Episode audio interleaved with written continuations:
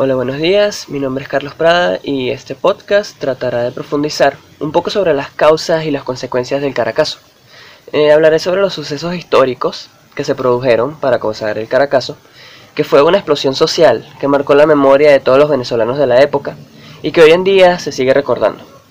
El llamado Caracazo fue un conjunto de protestas y saqueos realizados durante el 28 y 29 de febrero del año 1989 que se dieron en la capital del país tras el aumento de los precios de la gasolina y el transporte público, tras solo 25 días de la toma del gobierno de Carlos Andrés Pérez para su segundo mandato. Para entrar en contexto, responderá al interrogante, ¿qué caracteriza a Venezuela a partir de 1958? Siempre se ha caracterizado por tener un modelo económico mayoritariamente rentista del petróleo. También se producen cantidades de café, cacao, cuero, pero ninguno produce ni se exporta a tal medida como lo es el crudo petrolero.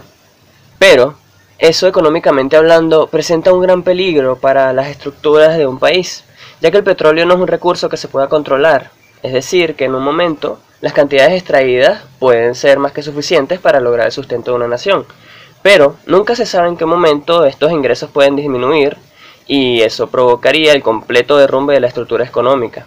Tristemente, eso fue exactamente lo que ocurrió y de lo que se hablará a continuación.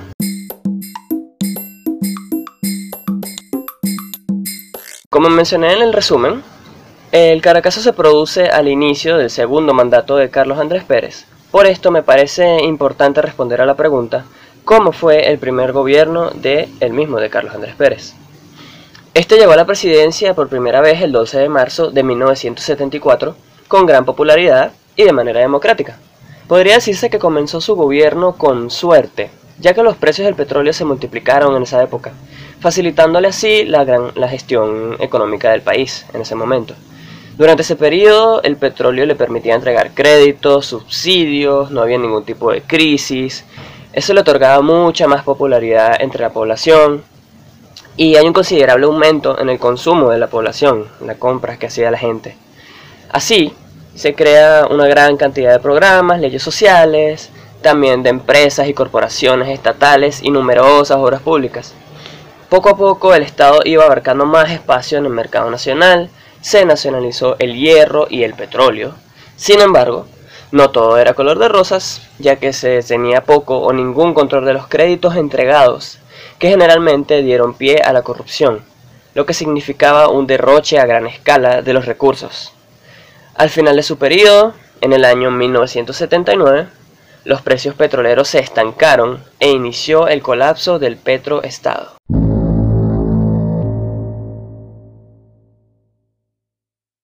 Seguidamente avanzamos a los inicios del segundo gobierno de Carlos Andrés Pérez.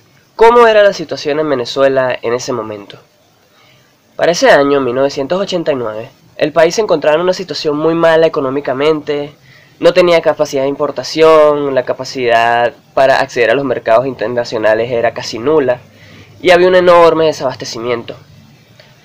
Pérez ganó los votos asegurando que tomaría medidas económicas para mejorar el rumbo del país. Sin embargo, no anunció específicamente qué medidas tomaría, sino hasta el momento en el que llegó a la presidencia.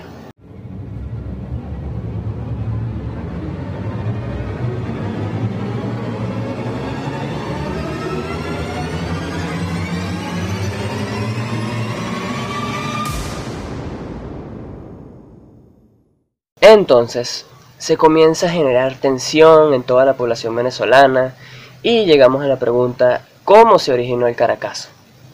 El presidente anunció una serie de medidas que la sociedad no estaba preparada para asumir, ya que estaba acostumbrada al modelo rentista petrolero que les daba, les otorgaba absolutamente todo, lo que causó descontento entre la población en general.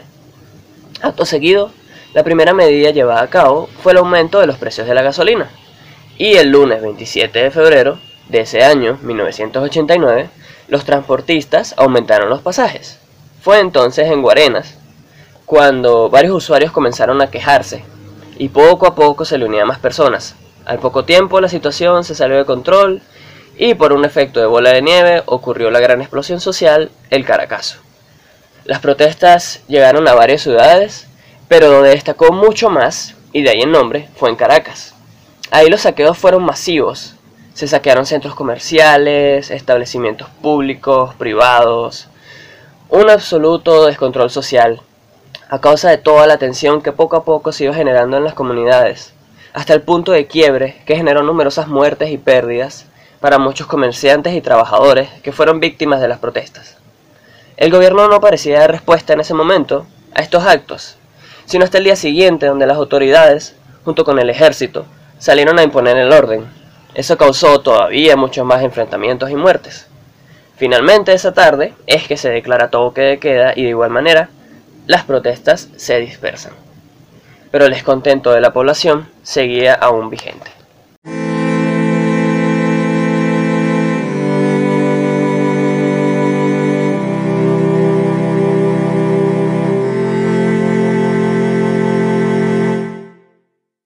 ¿Qué consecuencias a futuro provocaron estas protestas?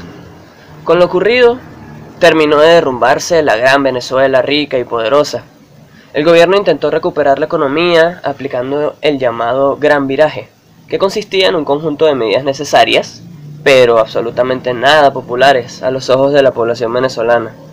Estas medidas también causaron descontento entre varios sectores de su propio gobierno, que finalmente terminaron por llevarlo a su destitución de la presidencia, y el programa de recuperación nunca pudo completarse.